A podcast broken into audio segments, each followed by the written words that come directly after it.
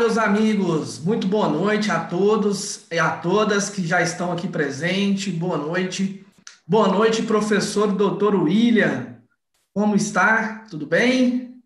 Boa noite, professor. Privilégio estar aqui de novo com você. Feliz ano novo, 2021 aí, 2020 para trás. Espero que tenha ficado bem para trás e que a gente não esqueça, porque foi um ano que nos preparou, né? Mas que 2020 seja um pouco mais tranquilo, 2021, aliás, seja um pouco mais tranquilo para a gente, embora tenhamos o desafio da implantação, da implementação da LGPD, né? Exatamente. Boa noite a todos vocês que estão aqui presentes. Já falam para nós aí de onde você está aqui nos assistindo, né? Precisamos aí nos saber para onde que a gente está compartilhando conhecimento. Já peço para vocês, sei que vocês estão aí muitos, né, cansados, mas felizes também, porque fecharam folha de pagamento, fecharam todas as, as contribuições obrigações acessórias aí das empresas nesse dia de hoje. Então, vamos para mais uma oportunidade de conhecimento. Aqui estamos, professor Fernando Santana, professor Dr. William, com a LGPD, e os riscos no compartilhamento de dados dos trabalhadores. E quando a gente fala trabalhadores, nós estamos nos referindo a empregados, a sócios, a autônomos que as empresas contratam. Como é que está o gerenciamento e compartilhamento de dados de vocês que estão aí no departamento pessoal? Ora, no departamento pessoal do escritório de contabilidade, ora no departamento pessoal interno na empresa. Seja onde você estiver, se você está no DPRH, você lida com milhares de dados e precisa se adequar, precisa estar ciente sobre a LGPD, a Lei Geral de Proteção de Dados Pessoais. Já compartilha essa live com todos os seus amigos que trabalham no DP e RH e que precisam saber desse conteúdo de hoje, que é importantíssimo. E o professor Dr. William vai trazer para você vários assuntos, vários questionamentos e apontar para você os riscos se você ainda não fez essa adequação, se você não está operando no dia a dia do DP, compartilhando dados dos empregados, sem se atentar à vigência da Lei Geral de Proteção de Dados Pessoais. Então já compartilhe essa live com o seu amigo que você acredita que tem interesse nesse conteúdo, tá? Para ele estar aqui conosco para mais uma oportunidade de conhecimento. Deixa eu apresentar para você que não conhece o professor Dr. William. O professor Dr. William ele é advogado formado em gestão de pessoas também, né? Ele é pós-graduado em Direito do Trabalho, especialista em LGPD e professor em LGPD aqui na EB Treinamentos, no curso de LGPD aplicado ao DPRH. Muito bem-vindo, professor Dr. William, uma honra. Agradeço a sua disponibilidade de compartilhar conhecimento conosco aqui em mais essa oportunidade mas deixo você falar um pouquinho com o nosso público aí sobre você, doutor. Eu que agradeço aí de novo a oportunidade, mais uma vez aí, obrigado pela, obrigado a EB pela oportunidade, obrigado a você pela companhia, sempre um privilégio dividir uma live contigo, conhecimento é, extremamente expansivo dentro da área de DP dentro da área contábil também agora especialista em LGPD, profissional como poucos, com certeza. É, eu queria também aí parabenizar o pessoal que está com a gente, esses guerreiros que estão aqui nos acompanhando, que demonstram aí todo o interesse por, por essa matéria. Afinal de contas, a lei ficou vigente, ela passou a vigorar a partir de setembro do ano passado e de repente piscou o olho, já passaram aí outubro, novembro, dezembro, já estamos em janeiro, quatro meses de vigência da lei e nem todo mundo sequer sabe o que é.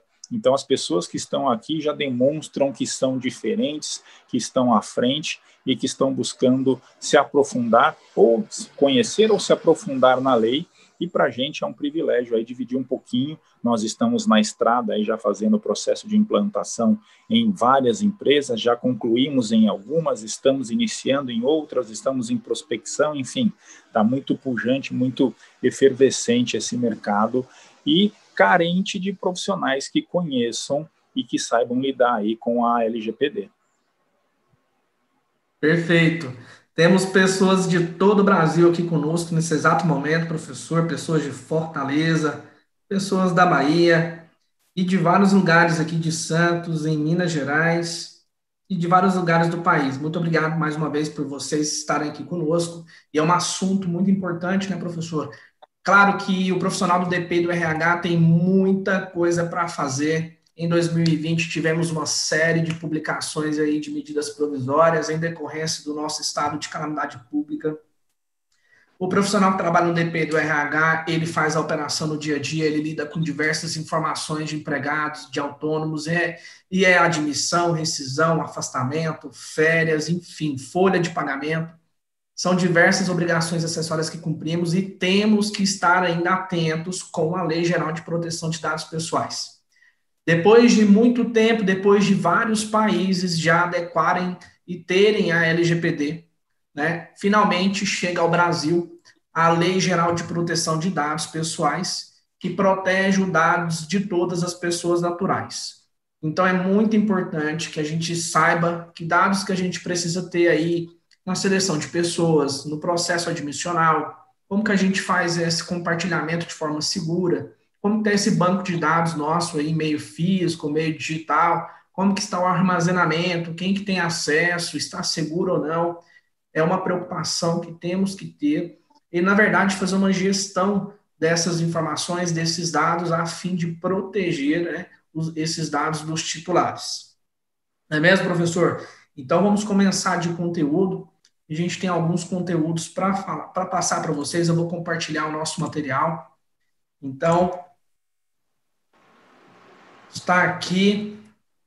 Deixa eu compartilhar com vocês.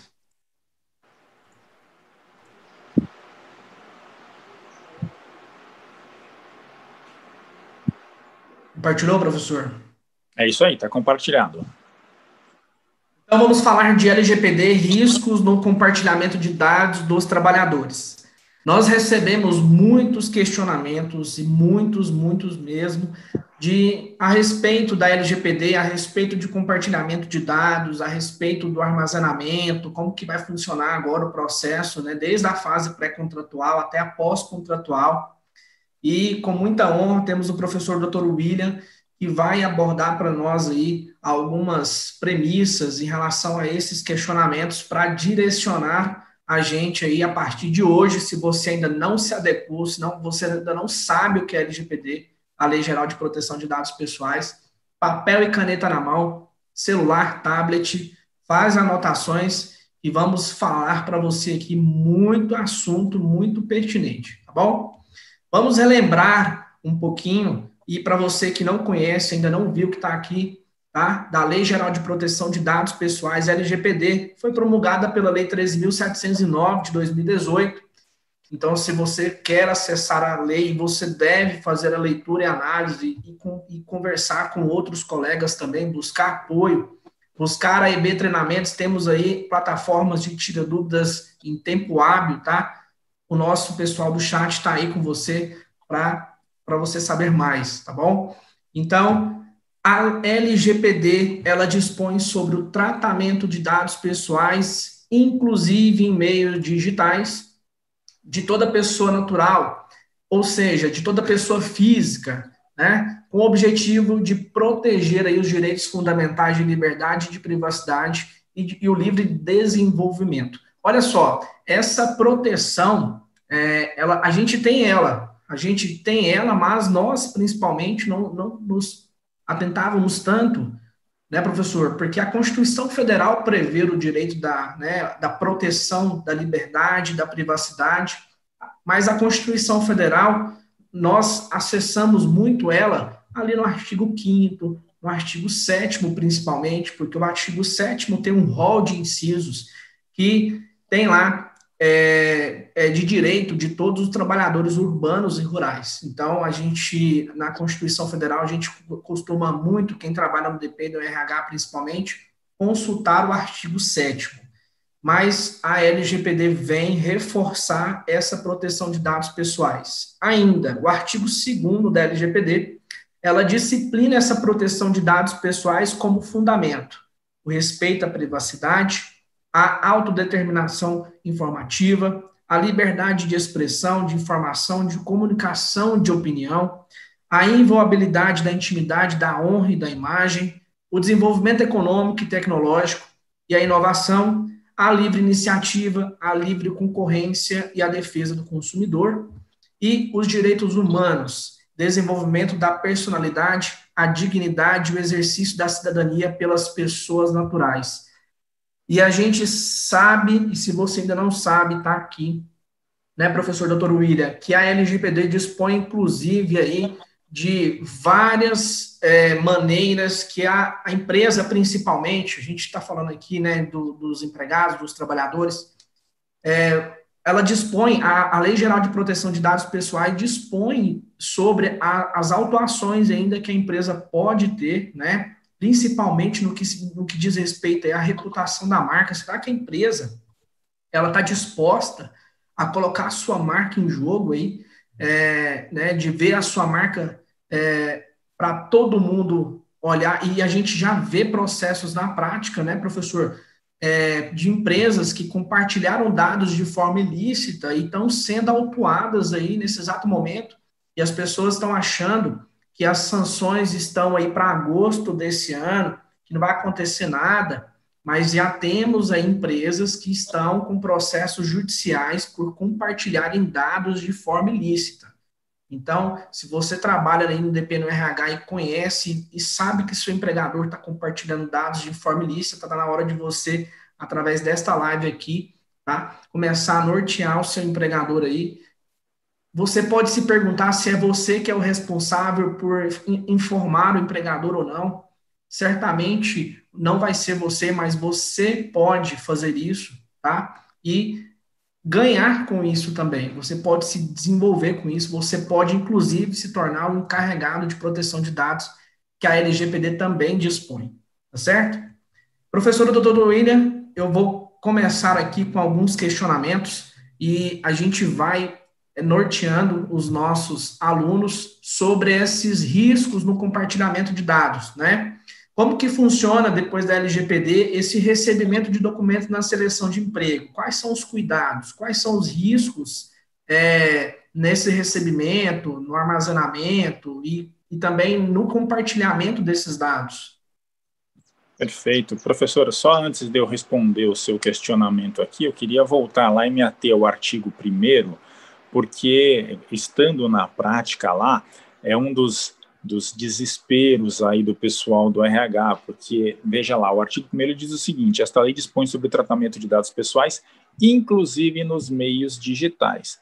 Portanto, tudo que é físico também está subordinado, também está protegido na lei. E isso quer dizer que a gente vai ter que olhar para onde? Para o nosso arquivo morto, que é a fase pós-contratual, né? Mas aí o pessoal já fica desesperado falando, meu, mas o meu arquivo morto é uma bagunça. Então, não pode mais ser. Não pode. Tem empresas na Europa, a maior multa já aplicada, isso até o momento da apuração, tá? Isso já faz aí um mês ou dois em que eu fiz a última apuração das multas, das sanções da GDPR. A maior multa já sofrida até então na, na União Europeia foi de uma empresa que fez armazenamento de dados indevidos, 228 milhões de euros, porque estava com dados armazenados a esmo, com dados armazenados que não deveriam estar. E se nós pensarmos que a LGPD é um reflexo da GDPR e que provavelmente a gente vai ligar a nossa bola de cristal agora, né? Provavelmente as nossas sentenças, as nossas ações serão balizadas, serão norteadas pela GDPR, muito provavelmente esse precedente europeu caminhará aqui para a gente e vai refletir também nos nossos processos. Portanto, se empresas lá pagaram fábulas, pagaram caminhões de dinheiro porque tinham documentos guardados a esmo, nós aqui também temos que nos proteger, temos que procurar verificar aí como estão os nossos arquivos físicos, não só o arquivo morto, mas aquele prontuário, aquele, alguns chamam de prontuário, alguns chamam de dossiê, outros chamam de, enfim, arquivo vivo, aquele arquivo, o que, que nós temos ali armazenado. E, claro, aí já avançando para o slide para responder a pergunta, quando a gente fala em processo seletivo, então a gente já está dizendo na fase pré-contratual, que é onde inicia a vida do possível trabalhador, até então candidato, e aí a gente vai permear por todas as áreas e temos que tomar um cuidado, ter um olhar muito delicado, muito sensível, com, com que diz respeito à documentação dele logo no início, para que quando chegar no arquivo morto, a gente não tenha este problemaço enorme para se preocupar. Então, pensando na fase pré-contratual, o candidato chegou na empresa pensando lá, é, é, disputando uma vaga com outras pessoas. Como é que funciona o recebimento desses documentos? Bom, primeiro, fase pré-contratual. Eu preciso de documentos? O que, que eu preciso saber, então, é, daquele profissional?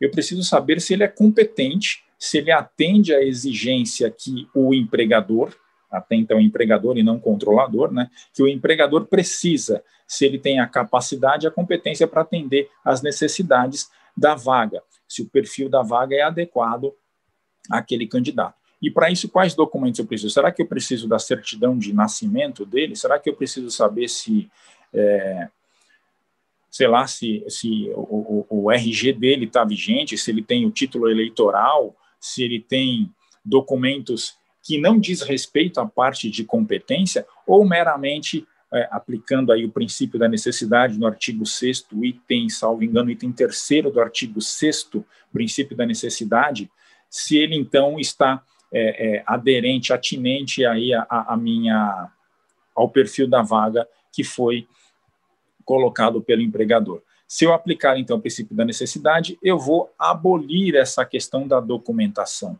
Eu não preciso então ter uma relação de documentos para o candidato apresentar aquele documento, eu vou lá, faço, check, faço checklist para saber se a documentação dele está em ordem, para daí então fazer entrevista e saber se ele está competente para a minha vaga. Certo, professor? Muito bem, professor Dr. William. Então, o processo da seleção aí de emprego, ele muda com a LGPD.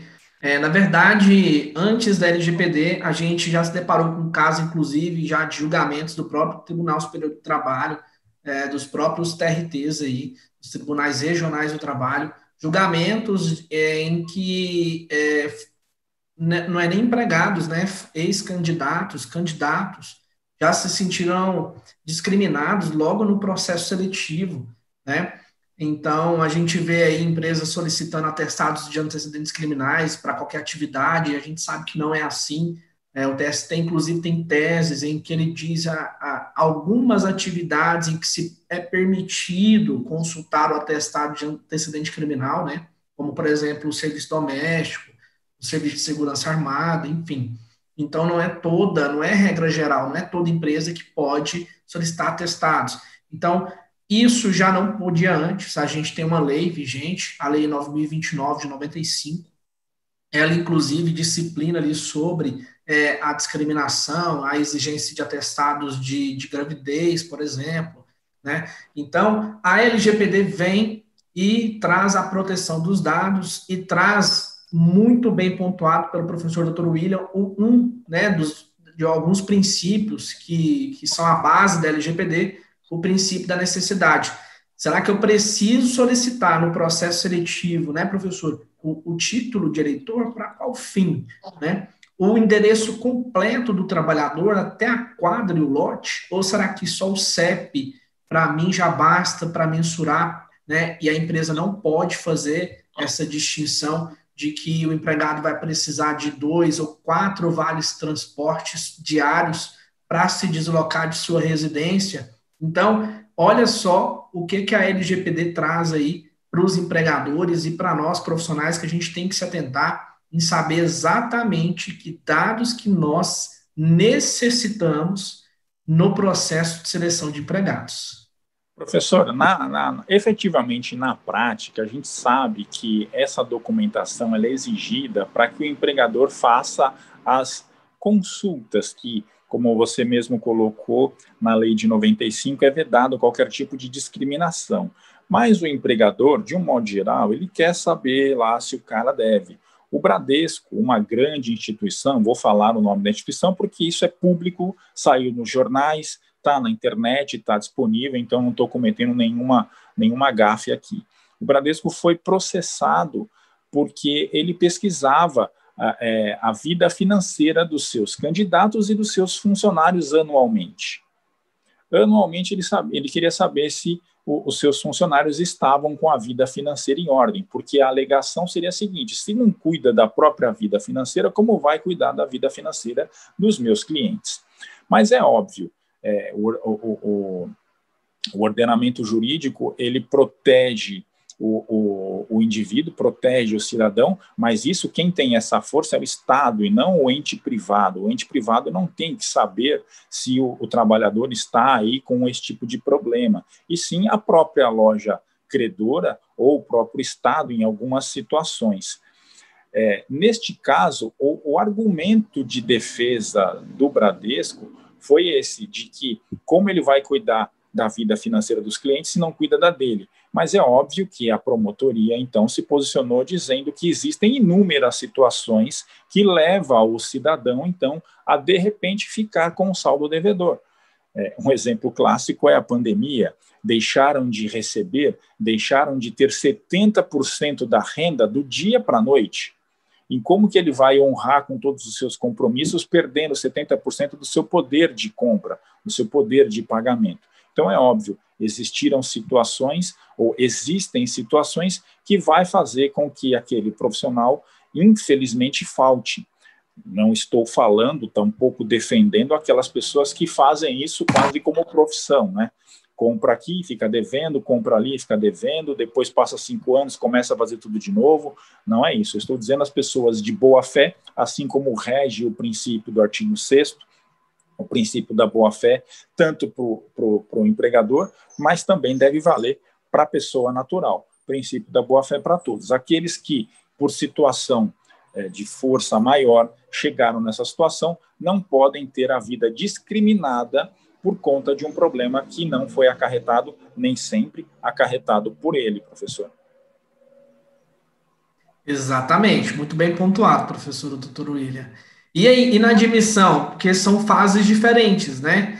E antes da gente continuar aqui, então, como que funciona o recebimento nos documentos de admissão, gostaria de pontuar para você que chegou aí agora, nós estamos aí com um pouco mais de 90 pessoas, e compartilhar esta live com seus amigos do DP e do RH, ou aquele que tem interesse em entrar na área, compartilha com ele nesse exato momento, manda para ele, manda para os seus grupos de WhatsApp do DP, porque essa live é relevante, a gente vai abordar conteúdos aqui nunca vistos, tá? Na live, nas nossas lives da EB, sobre o compartilhamento de dados e o que você tem que saber sobre esse compartilhamento com a vigência da LGPD, tá certo? Então, o, o recebimento dos documentos de admissão também é assim como na seleção de emprego, é claro que é outra fase, né, professor doutor William? Então, na admissão também a gente tem que se atentar a quais documentos efetivamente o empregador precisa, necessita para colocar lá no banco de dados, né? Exato, professor. Na fase contratual, então, a fase contratual ela tem amparo dentro das hipóteses legais de tratamento que está disposto no artigo 7 da Lei 13.709 de 2018, que é a LGPD. Este artigo 7 ele traz que eu só posso tratar os dados de qualquer pessoa natural se estiver aí é, é, aderentes a alguma dessas hipóteses do artigo 7. E na questão do, dos documentos admissionais, nós estamos falando de cumprimento de obrigação legal, que é o item segundo do artigo 7. O cumprimento de obrigação legal, é, o Estado foi, foi, foi muito inteligente né, nesse sentido. Ele diz o seguinte: uma leitura geral, tá? Talvez alguns advogados aí eles não gostam que a gente faça regras, né? Mas eu gosto de fazer uma leitura um pouco mais abrangente para ter um entendimento mais didático. O Estado diz o seguinte: se for para mim, não precisa de consentimento. Se for para outro, aí você se vira com ele. Então, o que, que é? Eu preciso mandar para admissão, eu preciso mandar os documentos que são necessários para o Estado, então eu não preciso de consentimento de ninguém. Eu posso pegar essa documentação, é óbvio que aqui eu não estou falando de retenção de documentos, que é outra matéria, prática, majoritariamente, esmagadoramente é de todo o DP, colhe a cópia dos documentos e deixa lá morando no, no prontuário do trabalhador aí por 20, 30 anos, por, por toda a vida dele, aqueles, aquela documentação fica lá, e isso é ilícito desde, salvo engano, desde 68.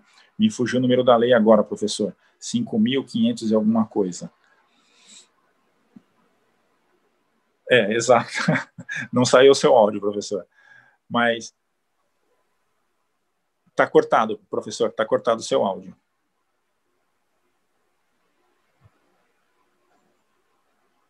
Não, bom, não está saindo. Eu vou tocando aqui até a gente ajustar essa, essa questão técnica. É a lei 5.500 e pouco, depois o professor me ajuda aí com, com o número da lei, que agora me fugiu, salvo engano, é de 68. A questão da retenção de documentos já era vedado desde a década de, de 60, e aí as pessoas ainda continuam praticando isso. Então, uma coisa não tem a ver com a outra quando a gente fala de documentação e cumprimento de obrigação legal estou dizendo que eu tenho que ter o mínimo necessário, com, cumpro a finalidade da contratação, cumprindo essa finalidade, eu ou devolvo a cópia dentro do prazo previsto em lei, que é de cinco dias, ou então eu só anoto a numeração ali numa ficha mesmo, e aí eu faço guarda dessa documentação. Após imputar no sistema, eu excluo essa documentação, porque não faz sentido eu ter aí duas plataformas diferentes com a mesma documentação, com a mesma finalidade. Incidentes de vazamento, a, a, a, é, é, eles maximizam em condições de duplicidade, em triplicidade, enfim, quanto menos, melhor. Está no sistema, não preciso ter o físico, é o suficiente para a gente, atende o e-social, atende a LGPD. Certo, professor? Perfeitamente. O meu áudio falhou, né? A lei é a 5.553-68. Essa lei de 68 está lá em pleno vigor, dispõe sobre a retenção de cópia de documentos, né? E tem um prazo para devolução. E tem muito DP aí, que tem departamento lá do arquivo morto ou permanente, né? Aquele arquivo cheio de cópias de documentos de todos os empregados das empresas. Então, Professor, durante a minha vida consultiva, eu ainda não passei por nenhuma empresa que não tenha retenção de documentos.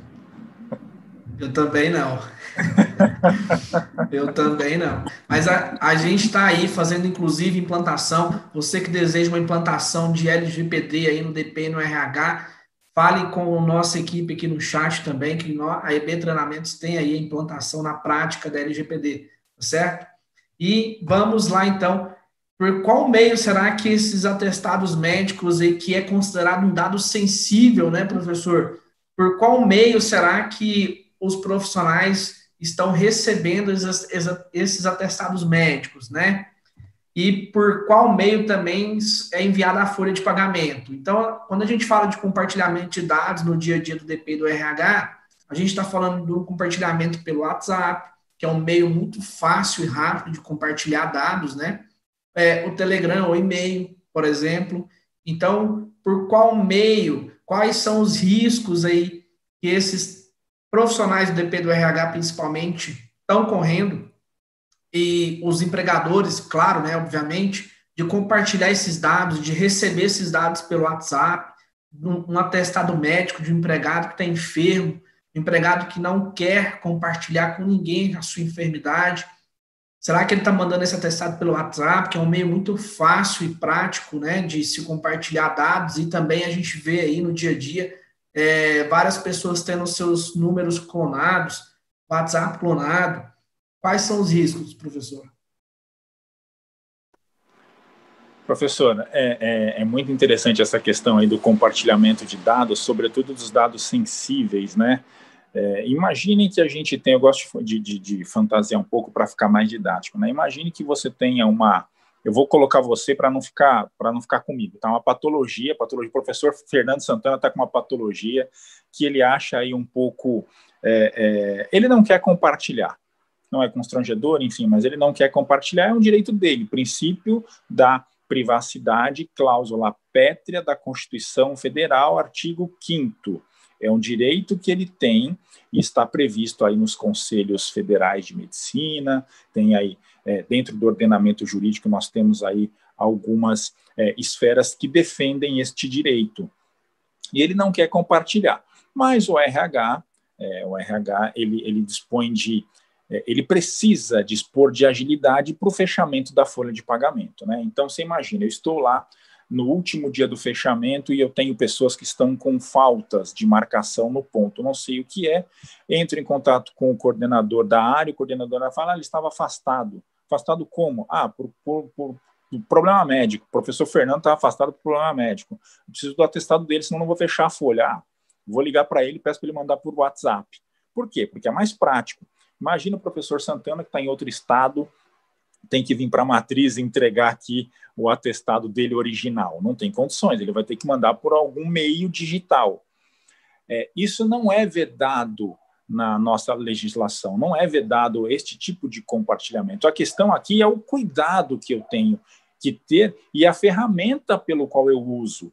Por exemplo, uma vez que a gente fala de privacidade e eu estou fazendo uso do meu WhatsApp pessoal para uso corporativo, o empregador, o controlador, ele não pode invadir meu WhatsApp para saber o que eu estou fazendo com esses dados. E se eu peguei o atestado do professor Fernando, que tem uma doença que ele não quer compartilhar e lá o, o, o, o curioso lá que olha o atestado e fala: Nossa, o professor Fernando está doente, espera aí que eu vou mandar lá para a Eusa, eu vou mandar o professor Guilherme, vou mandar o pessoal para saber que o Fernando está zoado e aí eu vou lá e disparo. Como o controlador vai conseguir me bloquear de fazer isso se está no meu WhatsApp e não no WhatsApp da empresa? Como que ele vai conseguir auditar isso? E depois que esse dado vazou, que aí já começou toda a fofoca lá na EB, olha eu colocando a EB aqui no meio, já começou toda a fofoca lá na EB e o professor Fernando ficou sabendo e falou, poxa, mas vazou o dado.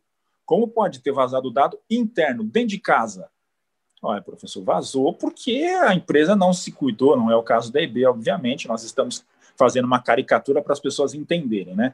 É, a empresa não, não tomou cuidado de usar um, um sistema corporativo em que ela consiga auditar e então colocar restrições. Aí nós temos o princípio da segurança. Eu gosto muito de trabalhar com os princípios do artigo 6 A gente tem que ter a prevenção e a segurança. Eu precisaria, como empregador, como controlador, garantir para o professor Fernando que eu não iria vazar os dados dele, que ele teria que ter a segurança de enviar esses dados para mim, de enviar esse atestado para mim, sem pensar que a EB inteira ia ficar sabendo que o professor Fernando está doente. Olha só a situação em que eu coloco o professor porque a empresa não foi prudente, não cumpriu o, o, os princípios do artigo 6 não foi preventiva e não garantiu a segurança dos dados compartilhados, sobretudo um dado sensível, que é a questão do atestado de saúde, professor.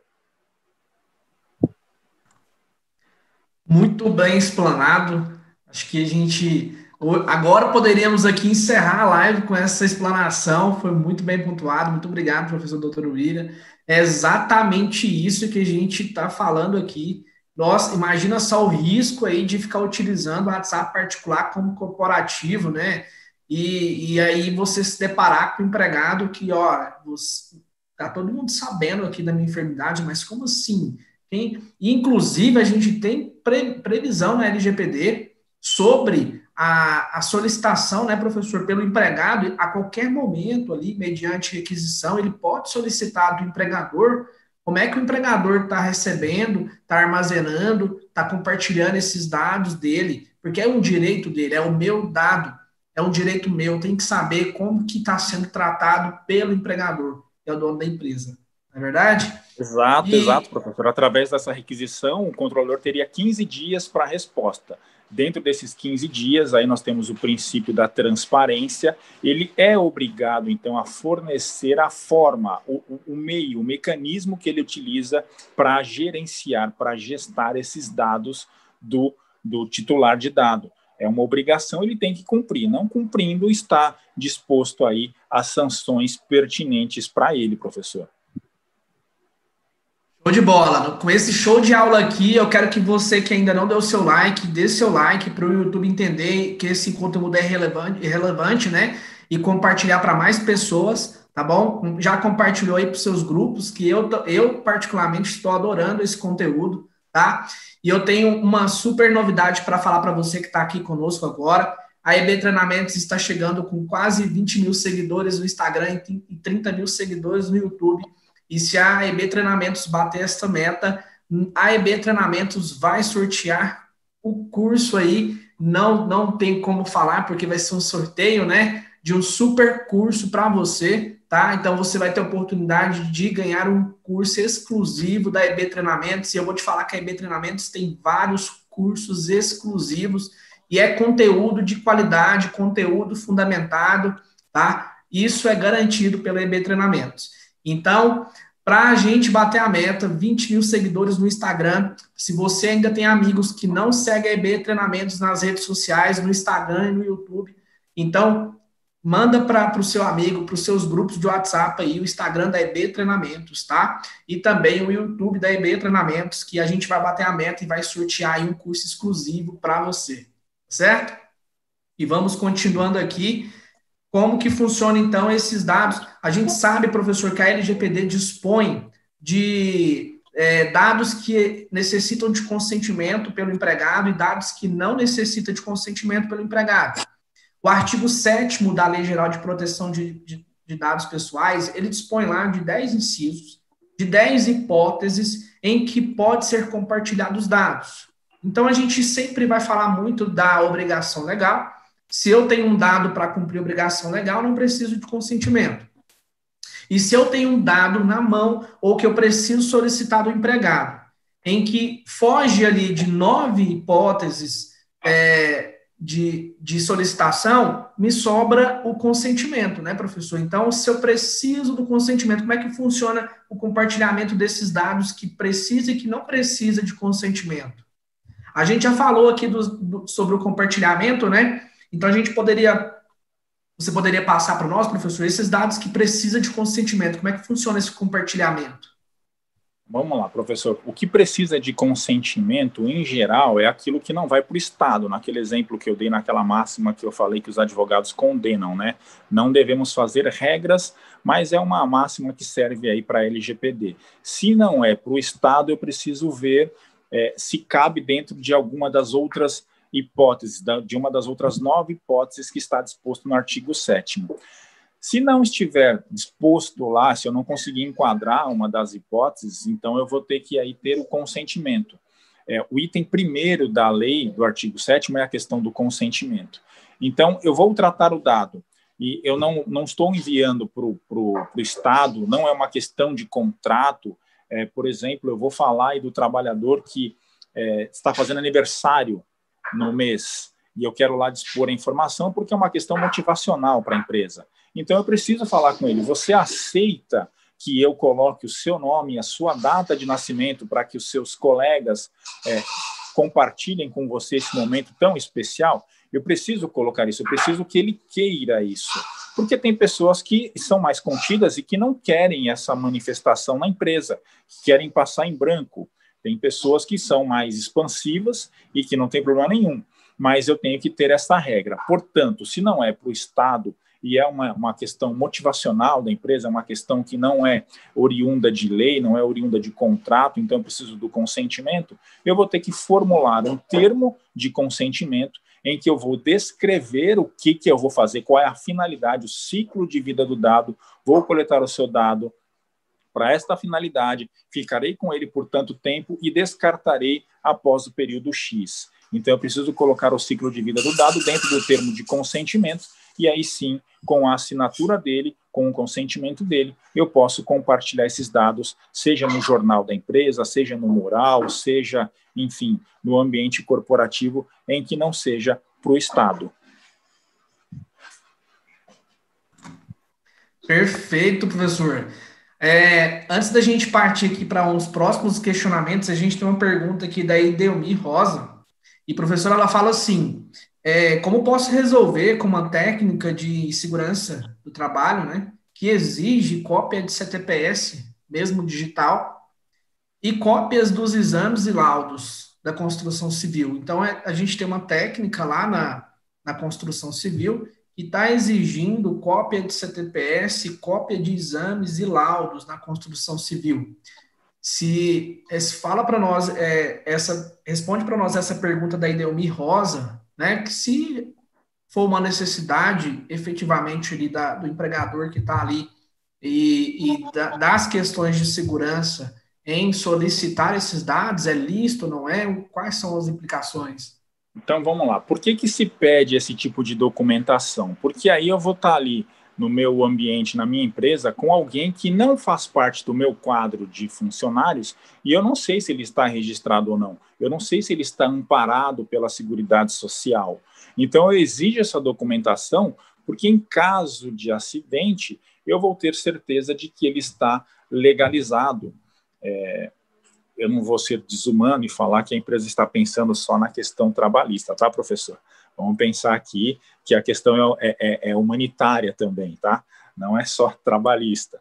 Do ponto de vista trabalhista, seria isso: eu preciso ter um amparo, porque eu serei solidário. Caso tiver algum problema dentro da minha empresa com um funcionário que não é meu, eu serei solidário numa demanda trabalhista. E eu tendo, então, todo o respaldo, eu fico mais tranquilo. Por isso, exige-se esse tipo de documentação.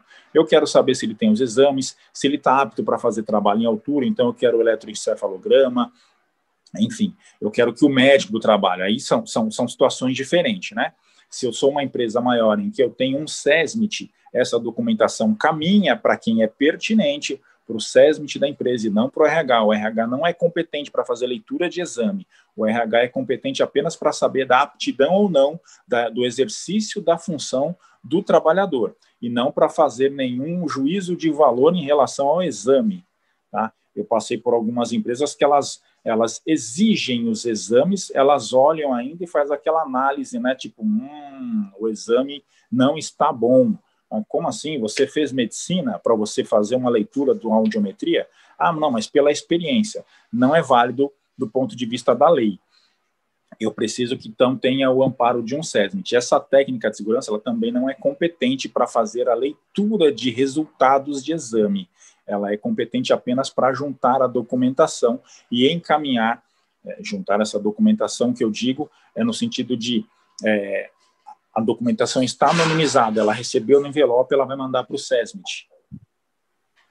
Ou então ela vai conferir apenas o documento de registro, ela não pode, então, abrir os dados sensíveis, não posso ter leitura de exame feito por qualquer profissional, tem que ser pelo médico do trabalho, pelo coordenador do PCMSO, pela equipe do PCMSO. Então, esse tipo de compartilhamento, ele é lícito, porque nós estamos falando da saúde do trabalhador. A questão é para quem eu vou compartilhar, quem está do outro lado da ponta lá que vai absorver essa documentação. Ele é competente para fazer essa leitura? Se não, eu preciso falar com o médico do trabalho dessa empresa e vou mandar para ele, para que ele faça essa análise e dê aptidão para o trabalhador estar dentro da empresa. Está sem áudio, professor? Aí. Perfeito. A gente tem mais uma pergunta no chat aqui, que é do Alexandre, do Márcio Alexandre, né? Ele diz assim: há necessidade de solicitar a princípio o consentimento dos dados já armazenados? Sim, né, professor? Esse é um dado que precisa de consentimento mesmo, que já tem. É, a, a LGPD tem uma previsão, inclusive, que ela vai disciplinar sobre esse tratamento de dados já solicitados, né, professor? Mas, assim, se é um dado que necessita de consentimento, é válido, assim, a, a necessidade de se exigir do, do titular, né, a, a obtenção do consentimento.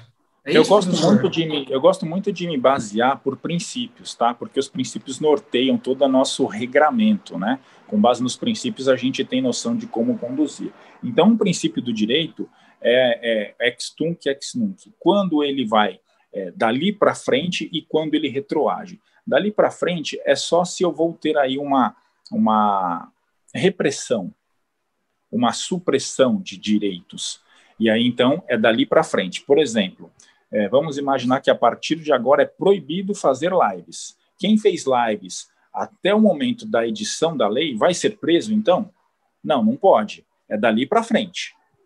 Agora, quando beneficia o réu, é assim que está no direito, quando beneficia o réu, retroage. Neste caso, o consentimento, eu vou beneficiar a pessoa? Sim, porque eu preciso saber se ele quer fazer. Então, se eu estou beneficiando, eu vou retroagir a lei. Então, ela vale daqui para trás também. Ela abarca tanto para frente quanto para trás. Perfeito. Peraí que caiu aqui. Então, aqui a gente tem, professor, como é que fica, então, cópia de certidão de casamento solicitadas pelo plano de saúde? A gente precisa de consentimento para solicitar e para compartilhar esse dado?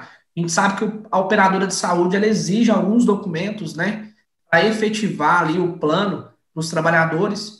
E para aquele empregado que quer colocar a sua dependente, a sua cônjuge né, no plano, o plano exige certidão de casamento. Se ele exige, a gente precisa de consentimento? Eu estou atuando nessa área, professor, é, inclusive eu troquei uma ideia aí com alguns colegas da área, é, existe um, aí um conjunto de que estão com, com um entendimento. Nós temos é, correntes de entendimento distintas, e aí eu vou mais para aquela que é um pouco mais conservadora. É, quando a gente fala de é, exigência de contrato, é uma das hipóteses legais da, da LGPD, a exigência de cumprimento de contrato. Então, se esse benefício ele está sendo é, garantido na integralidade para o colaborador, então ele faz parte do contrato. Se ele faz parte do contrato, eu não preciso do consentimento. Agora, se ele, é, é, se ele assume uma parcela do valor, se ele tem que contribuir para ter assistência médica, então não faz parte do contrato, porque ele está pagando para isso. Não sendo parte do contrato, consentimento imediato. Sendo parte do contrato, eu tenho uma hipótese que respalda a ausência deste consentimento. Contudo, se a gente estiver falando de dependentes, o dependente não faz parte do contrato, então eu preciso do consentimento daquele dependente. Se menor, sempre preciso. Se maior, eu vou precisar do consentimento do cônjuge, esposa ou marido. Então é melhor eu fazer o termo de consentimento e ter aí, quando for fazer a adesão do plano médico, já colocar o termo de consentimento falar: olha, eu vou, vou compartilhar os seus dados com a empresa X, os dados serão nome completo, é, RG, CPF, data de nascimento seu e do seu cônjuge e dependentes. Ponto. Faço um resuminho disso, entrego esse termo de consentimento e estou respaldado. Por isso eu estou indo para a linha de conservadorismo. Há uns que defendem que faz parte do contrato, outros mais conservadores entendem o termo de consentimento. Eu também entendo que deve, que é devido o termo de consentimento sim para compartilhar assistência médica. Perfeito, professor. E quando eu entrego uma carta de para o empregado para ele comprovar a renda, ele está financiando uma casa própria, né, onde vai os números do CPF e RG. Poxa, eu estou entregando para ele, ele solicitou porque ele precisa de financiar, né? É, tem alguma observação da LGPD, mas se eu estou entregando para o próprio titular, eu tenho que ter algum cuidado? Tem algum risco? Eu tenho que tomar cuidado da forma que eu estou fazendo isso, né? É, Esse compartilhamento. É, a forma, é mais, mais a forma que eu estou fazendo para não ter nenhum incidente de vazamento nesse meio. De repente ele me pede, eu vou lá, escaneio isso e mando tudo por um e-mail é, particular do funcionário da empresa que está mandando para o e-mail particular dele. Então nós temos aí dois provedores que eu não sei onde estão armazenando esses dados. É mais a forma, porque aqui é cumprimento de obrigação legal para a aquisição de um imóvel, eu preciso cumprir todo esse rito de documentação exigido pelo financiamento, exigido até pelo, pelo, pela escrituração da casa mesmo, né? Eu preciso dessa documentação. Então, eu diria que o cuidado aqui é só na forma de envio dessa documentação, do, do compartilhamento mesmo. Perfeito. E mais um questionamento para a gente aí é, falar dos riscos né, do compartilhamento de dados. A Previdência Social, que é um órgão, né? que, que solicita, uma, ele solicita lá uma declaração de último dia de trabalho. A gente sabe que quando o empregado afasta, vai requerer benefício previdenciário, a Previdência exige atestado de último dia de trabalho, solicita PIS e CPF. É, somos obrigados, nós que estamos no DP, a fornecer. Acredito que é a mesma premissa da, da anterior, né, professor? Então, depende muito da forma que é compartilhada e se é exigido, inclusive para cumprir uma obrigação legal do próprio segurado, ele precisa dessa informação, é lícito, né? É lícito, professor. Ah, de novo, é só o meio. Vamos imaginar que esse funcionário afastado ele teve um acidente, ele está impossibilitado de retirar essa documentação. Então, eu vou entregar essa documentação não para o titular, mas para de repente para um colega de trabalho que mora perto. Aí sim eu tenho os, os riscos aparecendo. Então, eu tenho que tomar cuidado com a forma.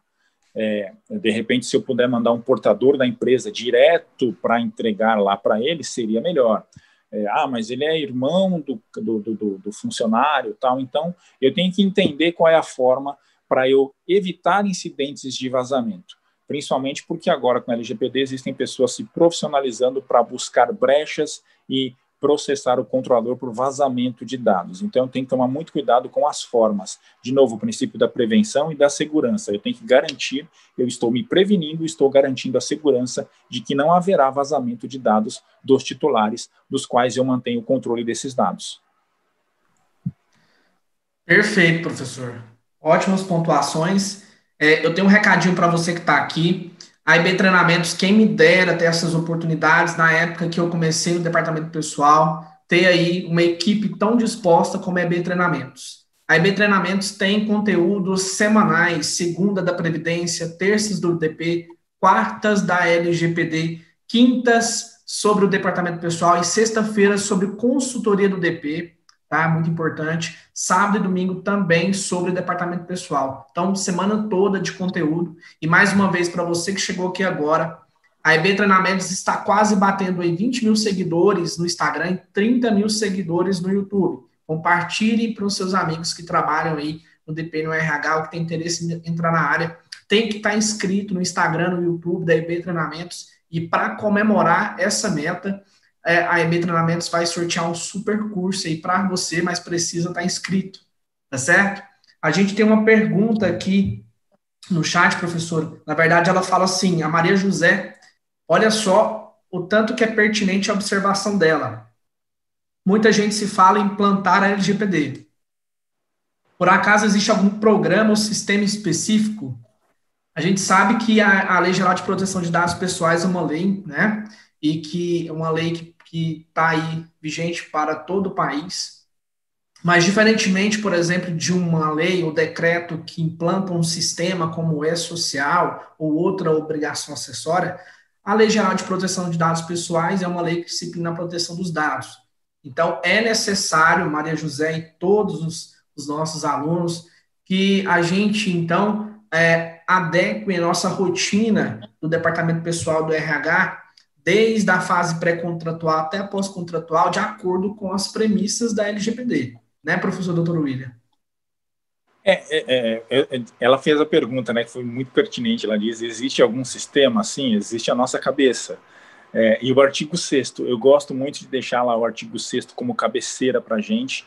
É aquele artigo que você tem que ter ele decor, pensando nele, sempre que você fala em LGPD, você vai pensar nele, porque são os princípios. Se eu pensar o seguinte, princípio da transparência, eu preciso ser transparente, então eu vou pensar como ser transparente na empresa. A implantação da LGPD em si, ela não é tão complicada se as pessoas não complicassem.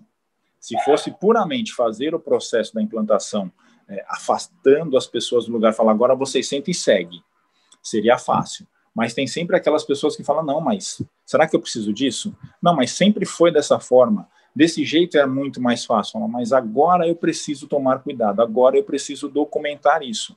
Ah, mas o regimento da empresa, eu estou fazendo processo de implantação numa empresa que o regimento da empresa, o regimento interno da empresa, nunca tinha sido revisto. Então, tinha dados de aposentadoria lá com 45 anos. Quem se aposenta aos 45 anos? Hoje não mais. Então, tinha muita coisa a ser revista. Tem, passei por empresas que o contrato tinha artigos revogados. Então, é a hora de fazer esse processo de revisão. Aí eu já enfrentei alguns profissionais de DP que falam o seguinte: ah, mas eu não tenho tempo. Ok, não tem tempo, então é, existem consultorias que te apoiarão com esse processo. E aí é onde entra o sistema, o sistema EB Treinamentos, é o sistema do profissional que consegue compartilhar o seu tempo, ainda assim pensando também um pouco na qualidade de vida, né? Porque ele vai ter que trabalhar de segunda a sexta na empresa e de repente sábado e domingo pra, na empresa, mas pela LGPD, porque ele não vai conseguir de repente fazer a jornada, como a gente estava discutindo previamente antes da nossa live, né? Conseguindo dividir a jornada com a rotina atual e com a implementação da lei, porque nós temos que fazer revisão de contrato, revisão de procedimento, é, revisão de rotina, revisão de processos. Então, tem todo um, um, um emaranhado de situações para ser discutido, e isso depende de empresa para empresa. Então, não é tão simples assim. É simples se eu não tivesse as pessoas. Tendo as pessoas, acaba ficando um pouco mais complexo, professor. Perfeito.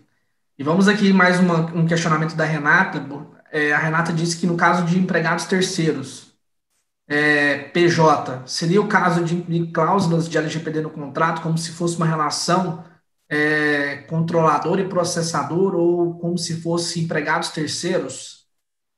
Você conseguiu compreender o questionamento dela? É, no caso de. A Renata pergunta, né? Se eu entendi, Renata, é, empregados terceiros. Temos que incluir cláusulas de LGPD, professor. Então, assim, a gente tem aí prestador e tomador, ou aquela empresa que contrata é, empregados é, terceiros. É necessário é. que essas empresas tenham cláusulas sobre LGPD no que de um modo geral, proteção de dados. De um modo geral, professor, quando a gente fala em LGPD, a gente fala em pessoa natural. Então, é o controlador que cuida da pessoa natural, ele controla os dados da pessoa natural. O terceiro que está dentro da empresa, ele tem um controlador, que é uma outra empresa. Uma outra empresa que ela vai versar e vai disciplinar e a questão de como ele vai tratar, de como tratar os dados e, e, e cuidar desse profissional dentro daquela empresa. Mas ele está dentro da minha agora. E o que, que eu preciso fazer para garantir que a LGPD esteja é, em pleno funcionamento?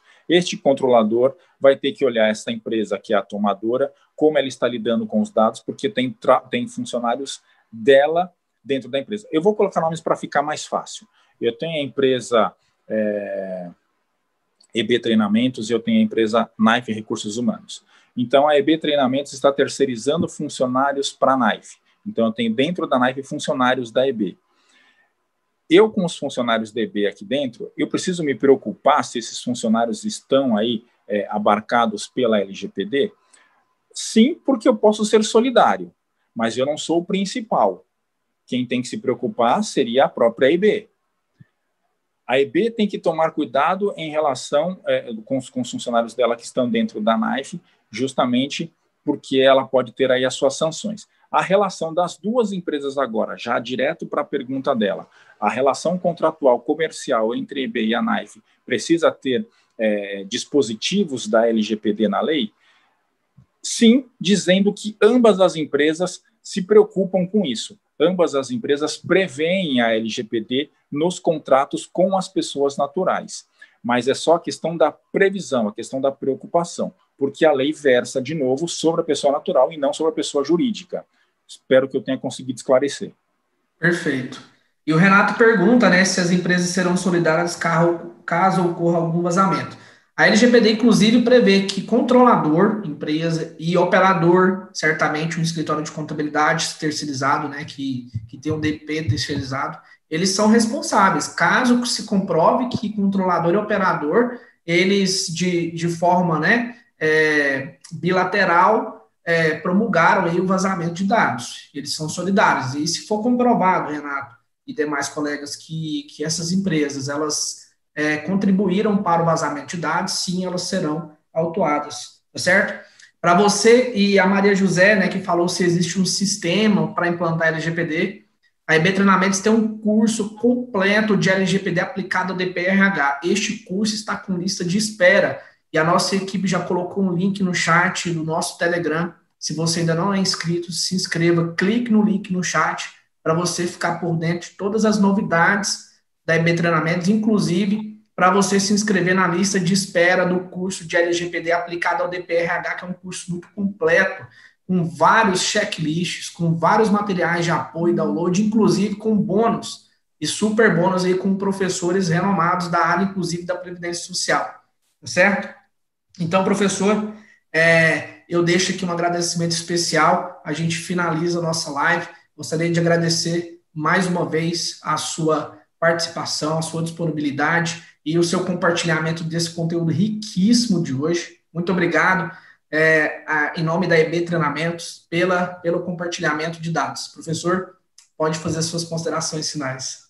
Eu que agradeço, professor, a oportunidade e o privilégio de fazer parte aí da equipe DB Treinamentos, uma empresa extremamente competente, com profissionais extremamente competentes e está sempre disposta a auxiliar e ajudar as pessoas com conteúdos gratuitos, conteúdos esses que, como você mesmo colocou, na nossa época não tinha, né? A gente tinha que correr atrás aí de alguma coisa para aprender ou ligar para os amigos lá da faculdade ou me ajuda, pelo amor de Deus, tal.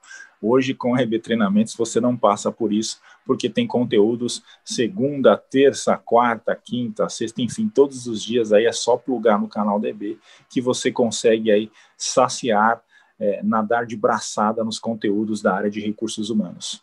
Parabéns a toda a equipe. Gostaria de deixar para vocês aí uma mensagem. Planeje seu roteiro e assuma o controle. Sim, o desconhecido existe mas ainda assim, algum plano é melhor que plano algum.